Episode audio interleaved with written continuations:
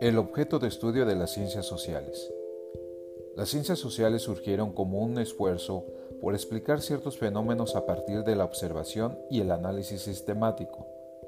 A diferencia de los filósofos y de los moralistas, los científicos sociales se preocupan por los hechos tal y como son, intentando descubrir las causas que los explican y las leyes o regularidades que los rigen.